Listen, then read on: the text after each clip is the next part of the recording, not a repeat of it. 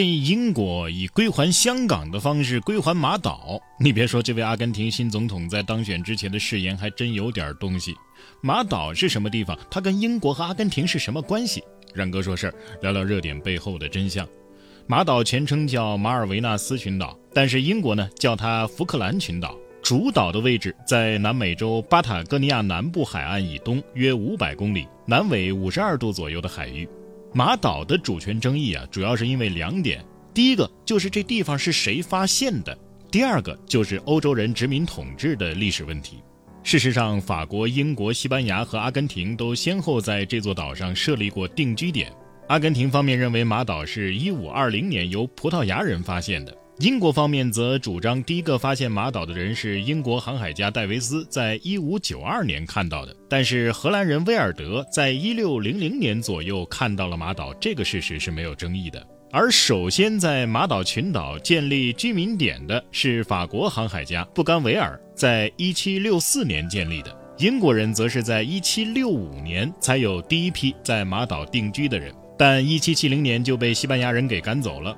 西班牙人则是在1767年左右买下了之前法国居民点的全部产权。后来，英国以战争为威胁，在1771年恢复了他们在西福克兰岛的前哨基地，但仅仅三年之后又因为经济原因撤出了该岛。但与此同时呢，并没有放弃对主权的要求。西班牙在东福克兰岛的居民点则是一直保持到了1811年。后来，阿根廷不是脱离西班牙独立了吗？随后就在1820年宣称了对马岛拥有主权，并维持了十多年的时间，直到1831年，美国的勒辛顿号军舰摧毁了阿根廷在东福克兰岛的居民点。那美国为什么要这么做呢？主要是为了报复他们非法扣留了三艘在该区域猎海豹的美国船只。然后，在一八三三年的年初，英国在未开一枪的情况之下，直接把剩余的阿根廷官员给驱逐出岛了，同时重申了他们对马岛进行着殖民统治。但阿根廷还是坚持宣称拥有这座岛的主权。一八四一年，英国指派了一位文职副总督到岛上，从此经过了四五十年的发展，到一八八五年的时候啊，岛上已经形成了一个大约有一千八百人的能够自给自足的英国社区。到了一八九二年，马岛，也就是英国人所说的福克兰岛，已经成为英国正式的殖民地。但阿根廷还是一贯反对英国占领该群岛。到了二战之后的一九六四年。跟很多有主权争议的地区一样，马岛的主权归属问题也转移到了联合国。阿根廷这边呢，以继承西班牙和群岛的位置更临近南美洲，以及结束殖民地位的需要等等为由啊，宣称对马岛拥有主权。英国这边呢，则以自1833年以来就对群岛进行了公开、持续、实际的拥有、占领和管理为由，宣称对它拥有主权。同时，英国还声称啊，如果违背弗兰克岛岛民的意愿，将身家性命交予阿根廷统治管理，并不是在结束殖民地位，而是在建立一个新的殖民地。一九六五年，联合国大会通过决议，邀请英阿举行会谈，寻求一个和平解决纷争的办法。但这种旷日持久的讨论，直到十七年之后的一九八二年的二月。还没有结束，于是阿根廷军政府于一九八二年四月二号开始了武力收复马岛的军事行动，这就是著名的马岛战争啊，也是二战之后第一场现代化的海陆空战争。战争持续了两个半月，最终的结果呢是阿根廷部队向英军投降，英国也继续将军队驻扎在岛上，实施了军事专区和捕鱼保护区，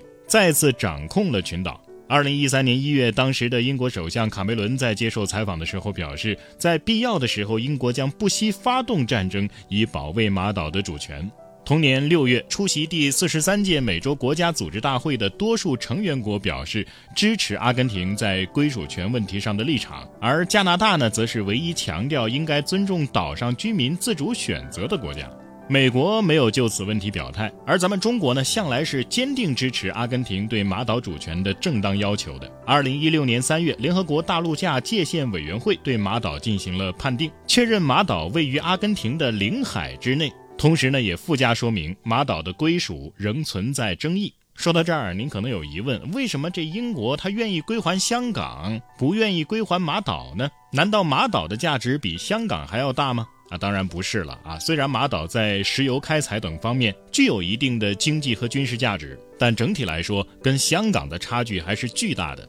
香港之所以能够回归啊，是因为它背靠的是强大的祖国。一九四九年之后的中国，通过几次战争显露了任何国家都不可小觑的军事实力，又通过改革开放极大的提升了经济和政治地位。与强大的中国产生冲突，对英国来说是得不偿失的。但阿根廷又是另一番光景了。况且从历史和法理上来看，香港是中国自古以来无可争议的一部分，与马岛的情况不可同日而语。总之啊，只有祖国的强大，才有安定的现在和美好的未来啊！这一点对于任何国家和地区都是一样的。